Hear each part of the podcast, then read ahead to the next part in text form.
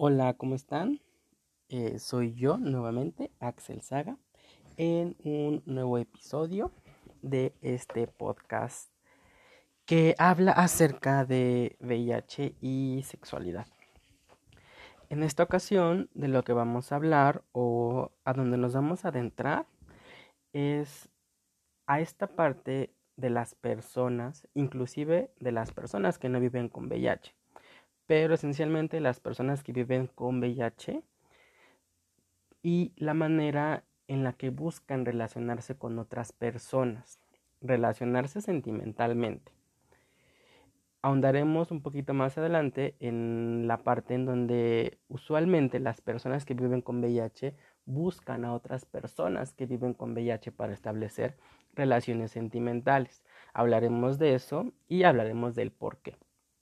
Pero para iniciar vamos a tocar este tema que todos tenemos presentes, que todos desde nuestra niñez, desde nuestra infancia, hemos querido o soñamos con este príncipe azul, con esta princesa, princesa mágica que va a llegar y nos va a arropar y nos va a salvar y nos va a llevar hacia un castillo en donde vamos a ser felices por siempre, ¿no? Esta idea de que el hombre perfecto o la mujer perfecta existe.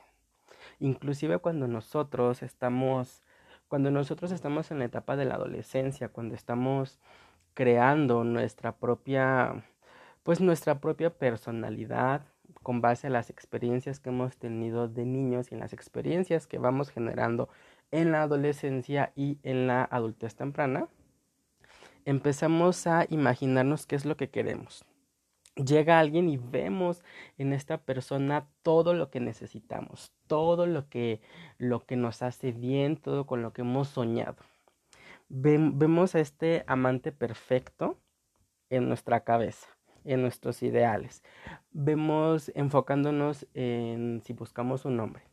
Pues vemos a un hombre que las películas, las novelas, las historias, las series de televisión nos han enseñado que debe ser perfecto vemos a este hombre guapo, a este hombre alto, a este hombre inclusive de tez blanca, fortachón, marcado, que es el hombre ideal, a este hombre comprensivo, a este hombre inteligente, a este hombre proveedor, económicamente hablando, a este hombre que nos va a sacar todo y que, es, y que no hay una versión mejor de la que tenemos en nuestra cabeza. Este hombre liberal, este hombre educado, compasivo, hasta cocinero, ¿no? Hasta, hasta hermoso, hermosamente cocinero. Que nos va, o sea, que va a llegar y nos va a sacar a lo mejor del momento malo que estamos viviendo. Este es el hombre ideal, este es el hombre que nosotros imaginamos. Pero el real, el que tenemos enfrente, el hombre que se nos aparece enfrente y que también nos agrada, pues nos damos cuenta que no es tan así, que no es como ese hombre ideal, que tiene pequeños defectos, que tiene algunas manías que no nos gustan del todo, pero lo vamos conociendo y nos parece un hombre con el que nosotros podríamos estar a gusto ahí vemos, identificamos la diferencia entre ese hombre ideal y ese hombre real.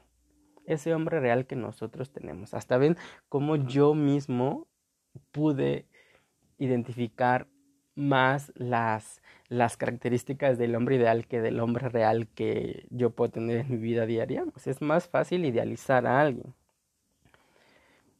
Y dentro de esta idealización, idealización perdón, podemos tener la idea de que este hombre, de que este hombre ideal es, es sano, o sea, es, es médicamente sano, que no ha jamás en la vida este, tenido alguna complicación médica o algún tema.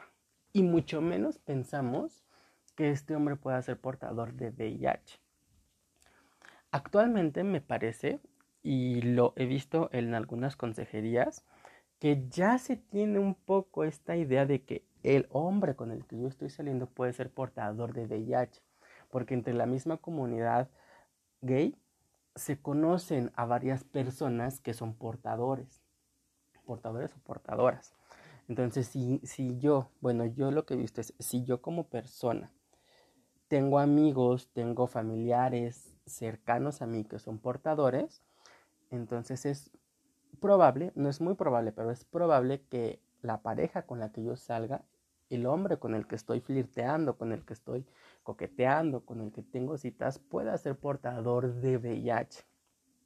Inclusive he escuchado, igual también he leído esta parte en donde mm, se le ve a esta persona portadora de VIH como un héroe. Y lo he escuchado tanto en los medios de, de comunicación, lo he escuchado tanto también en redes sociales que ponen a las personas que viven con VIH como héroes, como, no sé cómo decirlo, como valientes, ¿no? Como con una entereza sobrenatural, un poder sobrenatural ante lo que les está sucediendo. Casi, casi como si lo que les sucede, si esta parte de vivir con VIH fuera tan horrible, que el que vivas únicamente con VIH ya te hace tener un poder sobrenatural. Cuando en realidad solamente son seres humanos, como todos, que tratan de sobrevivir en una sociedad como todos, pero con un padecimiento. Todos en el mundo y todas las personas intentamos sobrevivir. Bueno, a, lo mejor puede escucharse como una como una concepción muy negativa, pero vamos por, por, la vida trabajando, estudiando, haciendo lo que nos gusta, a veces no haciendo lo que nos gusta, pero intentando sobrevivir el día a día. Entonces, no puedo o no me gustaría entender esta, esta afección, esta, esta infección de VIH como que te otorga un poder sobrenatural.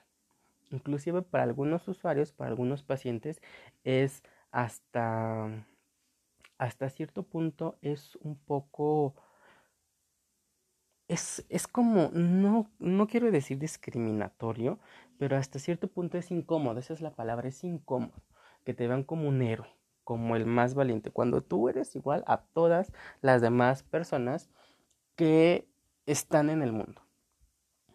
Entonces, es, es posible que las personas que tú, como persona viviendo con VIH, las personas con las que salgas también sean portadoras de, VIH y no se hayan abierto a decirlo, no se hayan abierto a, revelarlo, ni siquiera a sus familiares, ni siquiera a, a, su, a su círculo cercano, a su círculo de apoyo, ¿no? Sabemos que esta pandemia ha transformado la vida de muchas personas demasiadas personas, tanto física como emocionalmente. Pero esto no hace que todas las personas que están a nuestro alrededor o alrededor de las personas portadoras de VIH cambien. Su manera de pensar, su manera de dirigirse, la concepción que tienen acerca de esta enfermedad. Ese no es tanto tu trabajo. Ese es el trabajo de las personas ajenas a ti las personas externas a quien tú eres. Claro, tú, tú como persona viviendo con VIH puedes hasta cierto punto lo que conocemos en psicología como psicoeducar.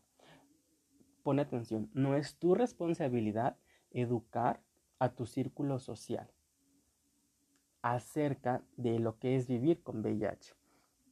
Pero puedes hasta cierto punto, como te comento, educar poco a poco aquellas cosas que para ti son esenciales, aquellas cosas que para ti son primordiales, que ellos deberían saber. ¿Ok?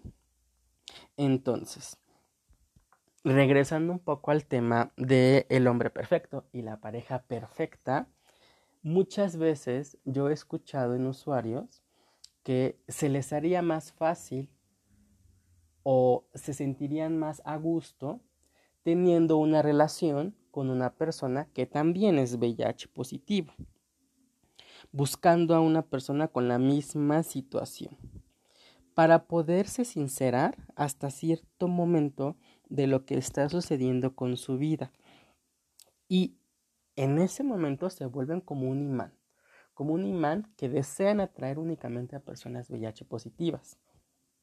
Entonces empiezan a ir a grupos de autoapoyo de personas con VIH positivos a conocer gente. Empiezan a ir a fiestas quincex o a fiestas de orgía en donde solo van personas con VIH positivo. Intentando únicamente centrarse en esos lugares, en esos momentos, en esos espacios y, y en otros espacios más, ¿no? Pueden también acercarse a páginas de Facebook, este, a grupos de Facebook, a grupos de WhatsApp en los que únicamente convivan personas con VIH. Esta dinámica que se hace con dos personas es muy interesante. O sea, esta dinámica que se llega a gestar con dos personas viviendo con VIH positivo es muy interesante. Porque sí, es cierto. En dado caso, puede que la persona que vive con VIH entienda más si es que esta persona tiene una buena información acerca de lo que es el padecimiento. Imagina que tú como persona viviendo con VIH te acercas a alguien que es VIH positivo, pero no tiene ni la más mínima idea. No sé si aquí puedo decir groserías o no sé, pero bueno, aquí. No tiene ni la más mínima idea de qué es vivir con VIH. Y tú ahora sí que como decían nuestras abuelitas, no, qué buen árbol te arrimas. Si la persona con la que estás intentando relacionarte, que es VIH positiva, no tiene ni idea de su padecimiento, no lleva un tratamiento antirretroviral, no lleva un seguimiento acerca de su carga viral y CD4, es como rayos, no te acerques a alguien que no te pueda ayudar. Es, es increíble igual este debate que se hace, ¿no? Una persona debe o no relacionarse con personas VIH negativas. Es muy, es muy interesante porque como les, les digo, usualmente buscan círculos en donde encuentren a personas con VIH positivas para hablar abiertamente acerca de lo que es su estado de salud, acerca de sus preocupaciones, necesitan apoyo psicológico y también lo pueden buscar con personas que pueden entender lo que están viviendo. Está para pensarse, está para, para reflexionarse.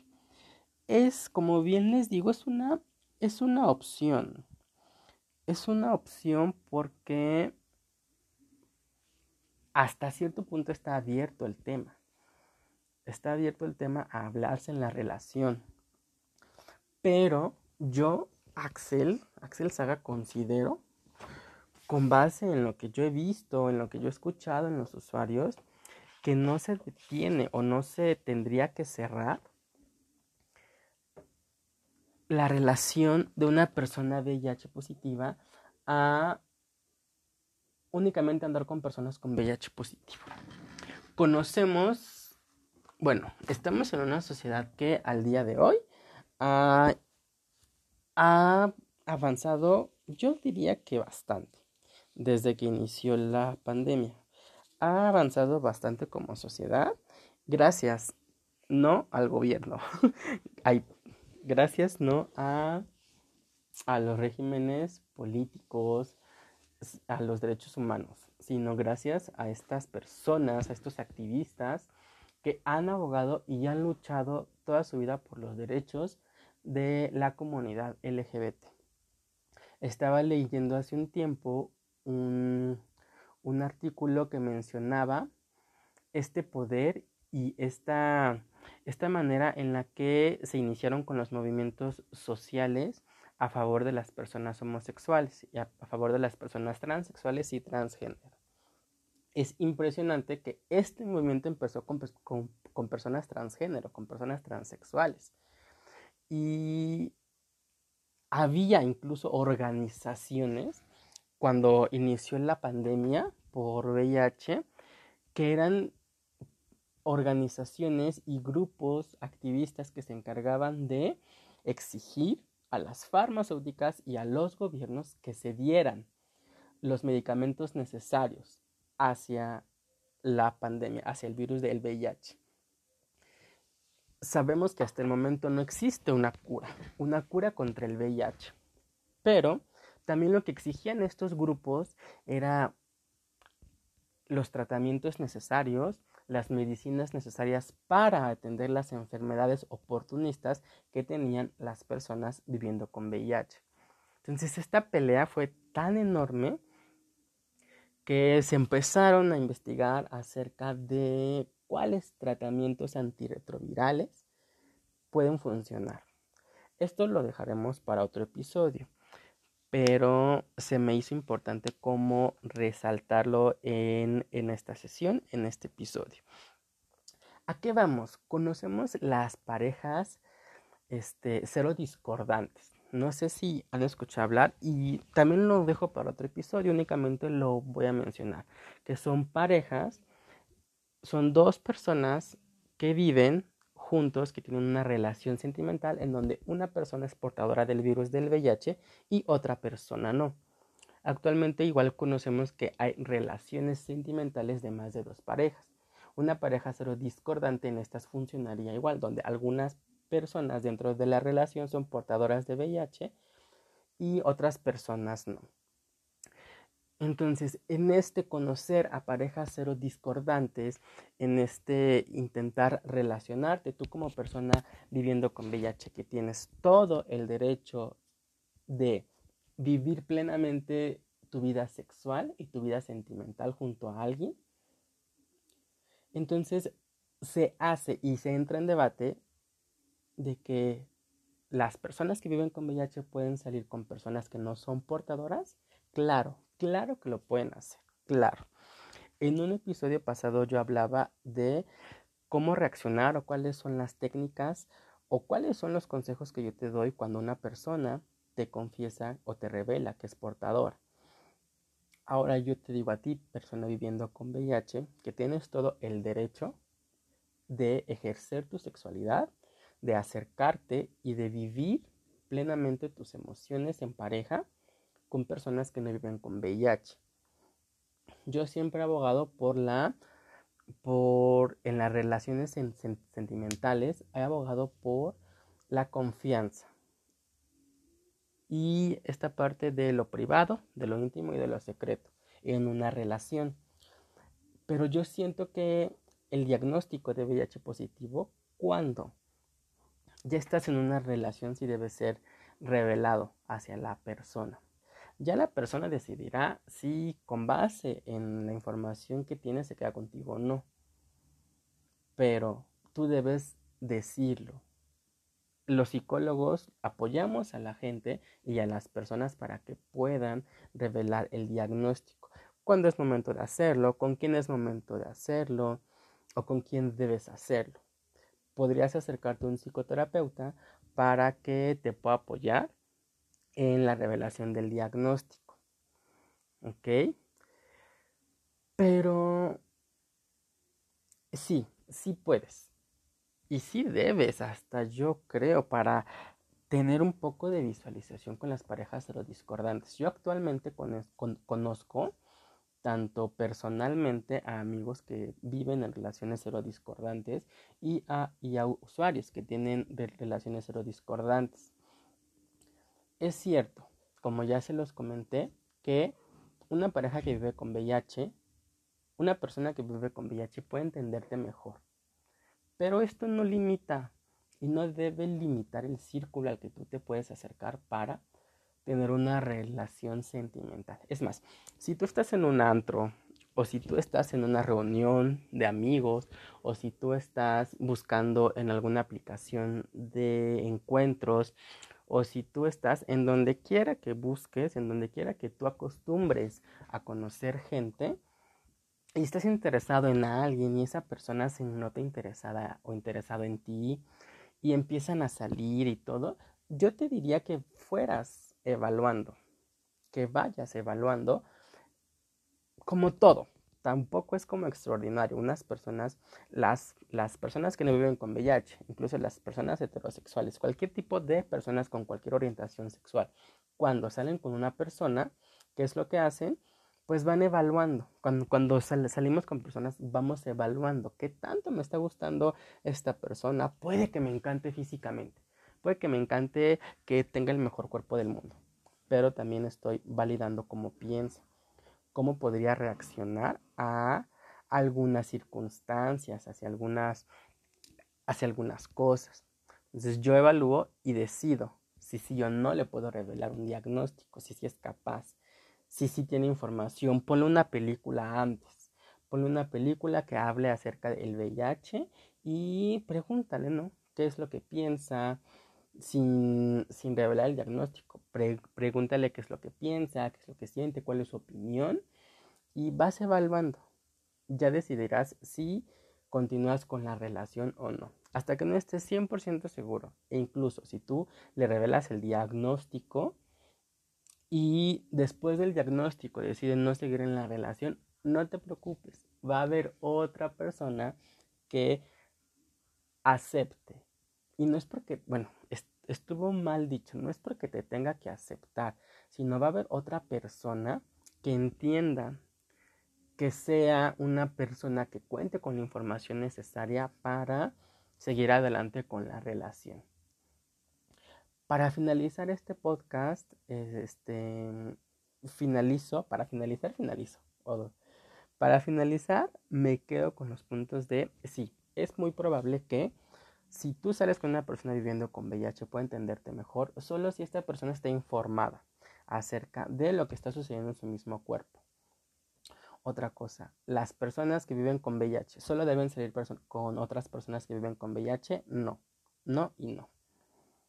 Y por último, las personas con VIH sí pueden salir con personas que no son portadoras y evaluar, ir evaluando la situación y en dado caso de que desean revelar el diagnóstico, acérquense a un especialista para que pueda guiarlos en el proceso de la revelación y si esta revelación por parte de la otra persona es bien atendida, pues adelante con la relación y que los problemas sean por otras cosas, porque en toda relación existen, existen temas, pero que no todo sea por el virus del VIH.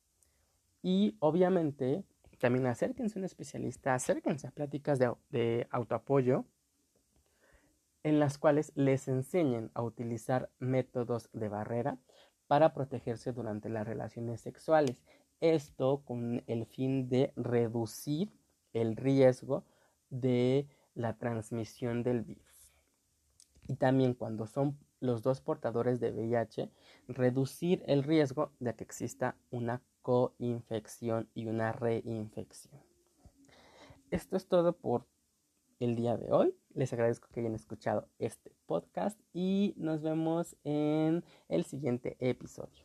Hasta pronto, les mando un beso a la distancia.